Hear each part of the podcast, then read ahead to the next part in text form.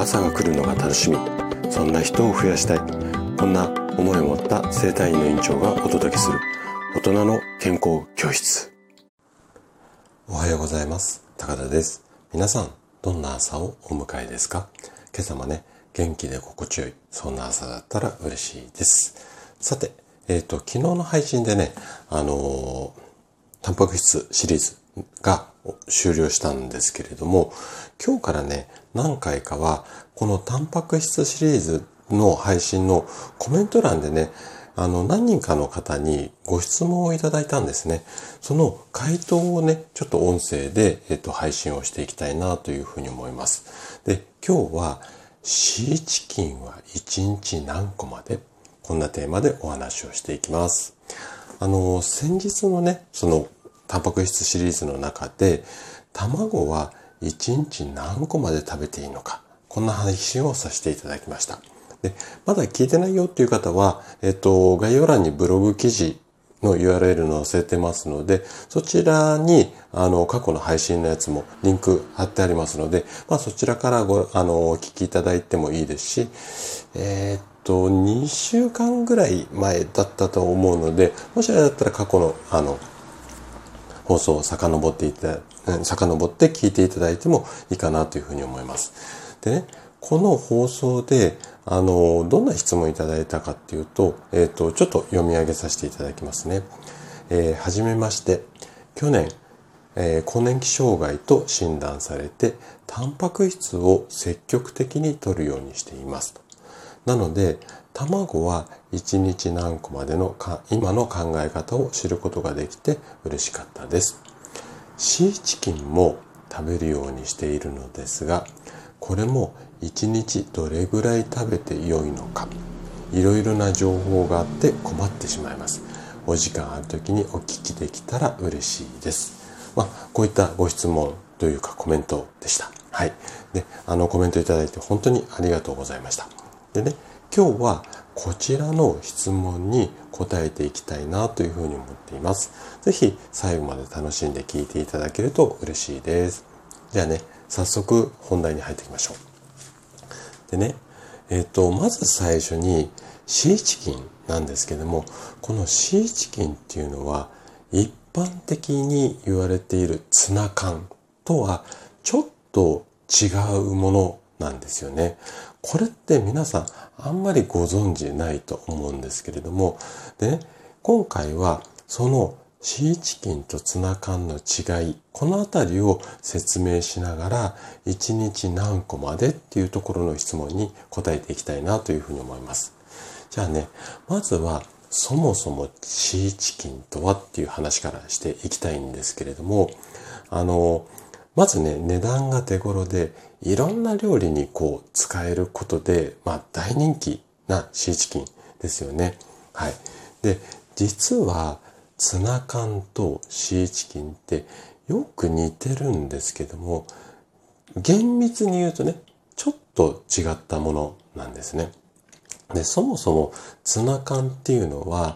マグロ、お魚のマグロありますよね。あのマグロの水煮缶であったりだとか、油漬けをしている、まあそういう加工された、まあ缶詰のことなんですよ。一方、シーチキンっていうのは、まあ皆さんご存知のハゴロムフーズさんっていう会社さんの登録商標で、これは商品のブランドの名前なんですよね。で、えっ、ー、と、食べた食感が鶏肉にちょっと似ているため、海の鳥でシーチキンと命名されたなんていうふうに言われています。まあ、これはちょっと栄養とは関係ない話なんですけどもね。で、その昔、ツナ缶っていうのがね、まだまだ日本の中で、まあ、こう浸透していなかった頃に、まあ、多くの人に食べてもらうために考えられた。これが、えー、シーチキンの始まりっていうふうにされています。じゃあ、ツナ缶とどんなところが違うのっていうと、ツナっていうのは、英語で、んと、ちょっと難しい名前なんですけども、スズキメ、サバカ、マグロ族っていうところのお魚の意味なんですよね。で、この辺は難しいので、全然覚えなくて OK なんですけども。で、えっと、キハダとかメバチとか、約15種類の魚が寄せ集まってた総称がツナっていうものなんですよ。で、じゃあシーチキンはどうかっていうと、シーチキンはこのツナ缶の一種なんですけれども、ツナ缶の15種類の魚の総称に比べて、シーチキンはね、原材料3種類の魚に限られているんですね。で、同じシーチキンでもいろんな種類ありますよね。で、その種類によって使用される魚が違う。ここも特徴になります。で、ここの使ってる魚の種類が違うっていうところがツナとツナ缶と、まあ、シーチキンの大きな違いっていうところになりますね。じゃあね、ちょっと商品名出して、えっ、と、いろいろ栄養価のお話をしていきたいというふうに思うんですが、まず、シーチキンマイルド。こちらの商品の栄養価なんですけども、この、うんと、シーチキンマイルドの、えー、原材料は、カツオです。で、水煮タイプと油漬けタイプっていう2つのタイプがあって、まずね、タンパク質に関しては、水煮缶のタイプ。これは 70g の液の、ま、汁にこう入っているような形なんですけども、この水煮のタイプだとカロリーは54キロカロリーで、タンパク質は 12.7g になります。一方、油漬けのものに関しては、これね、140g の量になるんですけども、これはカロリーが427キロカロリーで、タンパク質は 25.2g です。で、こういった水煮と油漬けでちょっとね栄養価っていうのが違うんですけれどもこの辺のタンパク質の量ですね。水煮だったら約 1213g で油漬けだったら 25g 前後。この辺りがタンパク質の量になります。で詳しい説明はね今日ちょっと割愛しますけれども1回の食事で取りたいタンパク質の量っていうのはだいたい 20g 前後なんですよ。で、この 20g 前後を3食毎回とって、まあ 60g とか1日 80g を取っていただくっていうのが一般的なこうタンパク質の必要量になってきますので、まあ、シーチキンマイルドの、えっと、例えば油漬けのタイプであれば、1回の食事で1貫程度、うん、約 25g ありますので、1貫程度が目安になります。はい。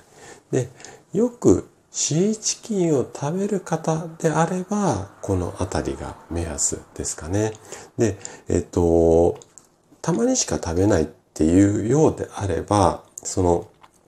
タンパク質って吸収量ってよく食べる人と食べない人だとちょっとあの、スピードが変わってきたりもするので、まあ、定期的に食べる方であれば、1日1貫ぐらい、油漬けだったらね。で、水煮だったら、まあ 20g を目安とすると、まあ2貫ぐらいいけるかなというふうに思うんですが、基本的には多分油が入ったタイプをあの使う方が多いと思うので、まあ1日1貫ぐらいを目安にしていただければいいというふうに思います。で、えっと、タンパク質ここなんですけども、参考までに脂質に関してもね、脂質は、えっと、水煮のタイプだと、だいたい 0.2g。はい。油漬けのタイプだと 36.1g。結構違いがありますよね。はい。これがシーチキンマイルドです。で、もう一つ、シーチキンマイルド L っていうやつですね。これの栄養価についてなんですけれども、これはね、えっ、ー、と、シーチキンマイルド L っていうのは、キハダマグロっていうのが原材料になっています。で、1貫あたりのカロリーは49キロカロリーで、タンパク質は 11.7g なんですよね。で、素材をそのまま使ったシーチキン L のタイプはこう水煮のタイプになりますので、まあ、ヘルシーで添加物が使われてないっていうのが大きな大きな特徴になります。で、魚介類っていうのは脂質アミノ酸っていうのがバランスよく含まれているので、良質なタンパク質っていうふうに言われています。で、もしね、カロリーを抑えながら効率よくタンパク質を摂取しやすしやすいものっていうようであれば、このシーチキンマイルド L の方がいいかなというふうに思います。で、タンパク質は 11.7g なので、まあ、これ 20g と考えると2貫でも大丈夫なんですけれども、まあ、シーチキンだけ缶詰開けてそのまま食べるってわけにはいかないと思いますので、その他のメニューっていうのがあります、あると思うので、おそらくこれも一貫で、それ以外のメニューが、また、タンパク質が 10g ぐらいで合計 20g みたいなメニューのこう組み合わせがいいんじゃないのかななんていうふうには思います。で、ちなみにね、タンパク質こんな感じなんですけども、食塩に関しては、えー、っとね、0.7g 入っていることになっています。で、日本の、まあ、成人女性が1日にとって良い塩分量っていうのは、だいたい6.5グラム未満っていうふうに言われているので、これの、まあ、だいたい10%ぐらいに当たる量なんですよ。で、塩分を多めにとってしまうと、血圧上昇のリスクがあるので、シーチキンを料理で使う時には調味料ここをねちょっとねこう控えめにするなんかの工夫をして塩分の取りすぎここはねちょっと注意をしていただきたいなっていうところがポイントになるかなというふうに思います。